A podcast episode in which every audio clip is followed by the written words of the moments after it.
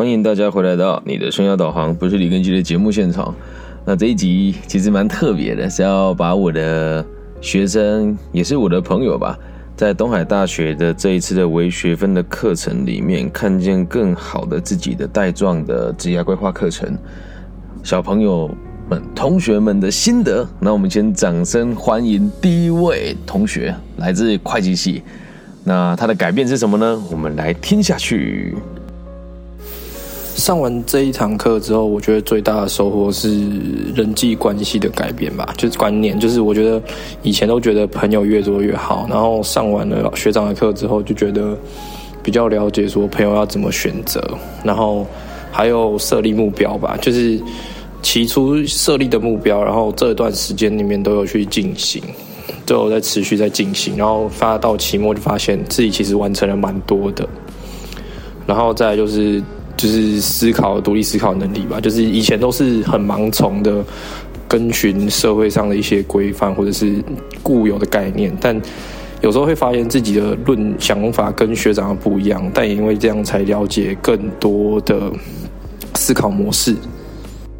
哇，听了之后真的很开心呢，就是让大家理解这个社会上本来就大家都不一样，那多数人的看法呢不一定是正确的，那也不代表只有少数人的看法是正确的，只代表了大家的看法不一样，也是以也是可以当朋友。那在这位同学的俊全同学的这个互动当中，也知道了设定目标之后去达到，看到自己有效的成长，才能够果断的去思维自己想要是什么。好，那我们就来掌声欢迎下一位同学。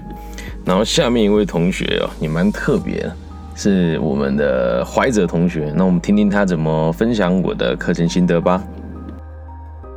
大家好，我是李根熙老师的学生梁怀哲，今天要和大家分享我在根熙老师身上学到的事。在试着写这篇作业时，我发现我很难用简单的字句论述我在老师身上学到了什么，可能是因为学到的东西比我想象中的更多吧。从事实体和线下的课程中，见识到老师的高强度生活，以及对于社会的高度关怀，并看见了以前从来没有看过及想过的生命可能性。在自己过去的经验里，没有太多可以直接学习的生命典范。印象中的老师，其实没有太多呃太努力面对他们教育的职责，让人觉得他们有一种得过且过的心态，在面对学生与教学。但老师以自己的生命作为榜样，向人们启示了新生活形态的可能性。读书、写作、运动是老师教给我们的功课，让自己变强的方式。老师开给我们的书单有《被讨厌的勇气》、一加二、为爱彷徨的勇气、阿德勒谈人性、自卑与超越、天与权力等等。从阿德勒先生看似苛刻对于人性的阐述，带领人们，呃，带领读者看见生命本质，人性是可以改变的未来。从田与权力看见糖如何影响权力的演变，以及管理学、人类学、经济学如何看待同一段历史发展。从书中一点一滴调整自己的思维架构，更能理解老师在叙述的社会安定世界观究竟为何。老师认为话讲不清楚的原因，是因为思绪不完整，没有试图将自己的文字构筑成符合逻辑的语言。在读完好书之后，练习写下自己的想法与体悟，向他人阐述自己的论点，练习自己的对话能力，就能让自己言之有物。我也从老师和阿德勒先生身上学到的知识，运用在自己的生活中。例如，可以悲伤，但不要将其作为操弄他人的工具。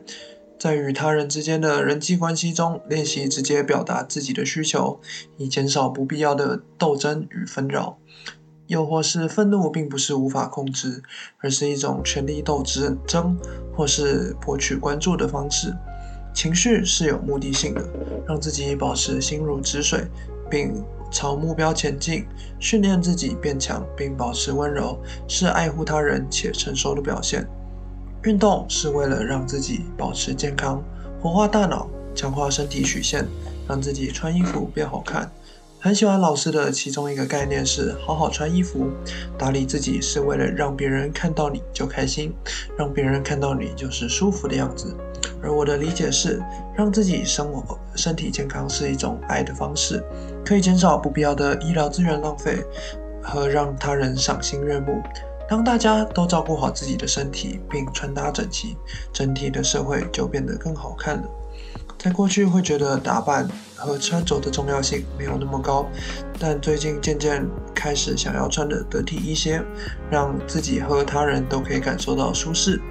运动也挑战自己的恒毅力，知道自己的身体限制在哪里，并从直接练习中亲身体验到自己可以借由设定目标并努力而成长这件重要的事。老师的出现让自己没有借口不去认真面对自己的生活。这对没有想要认真生活的人带来很大的压力，因为没有借口说“哦，我不会”或是“我不行”。老师在种种的身心限制下，仍可以过着高强度、富足且温柔的生活。我想，我们也可以。无法接受老师的学生会受不了而离去，对他们来说，这样的老师太耀眼了。但也会有人愿意照着老师的方法练习设立目标，并企图改善自己的生活。教育是为了翻转阶级，而管理是为了固化阶级。在老师身上，我想我看见了两者矛盾之处的平衡点，也就是让每个人都可以依据自己想要的生活而努力奋斗，根据自己想要的样子选择自己期期待的阶级，并运用己力维护社会安定，照顾比自己弱小之人，期待自己可以温柔且强大，丰盈自我，滋润他人，以更更宽阔的爱与温暖去面对这样的世界。哇哦，听了之后真的是 蛮感动的，因为每个人的看法其实都不一样，不过本质上应该也都有符合我想要传达出去的一些想法跟想要改变大家的地方吧。那也想要邀请大家，如果你也听了我的节目或者是上了我的课，你们有一些心得。我们也也可以一起放在 Pocket 上面，让大家知道我不是做 传直销的，让大家知道我们的课程是真的很扎实的，而不是呃像一般人的心得就是写写字啊，或者是说什么嗯真的学到很多东西这么表浅的内容哦。其实我觉得最让我欣慰的是，呃大家愿意做这件事情，而且是在没有强迫跟对价关系的状况之下。相对于一般的学分，微学分其实相对宽松啦，比较在意的是学生他们学到了什么。那也真的非常感谢每一位同学都愿意用这种方式来进行，还有交交自己的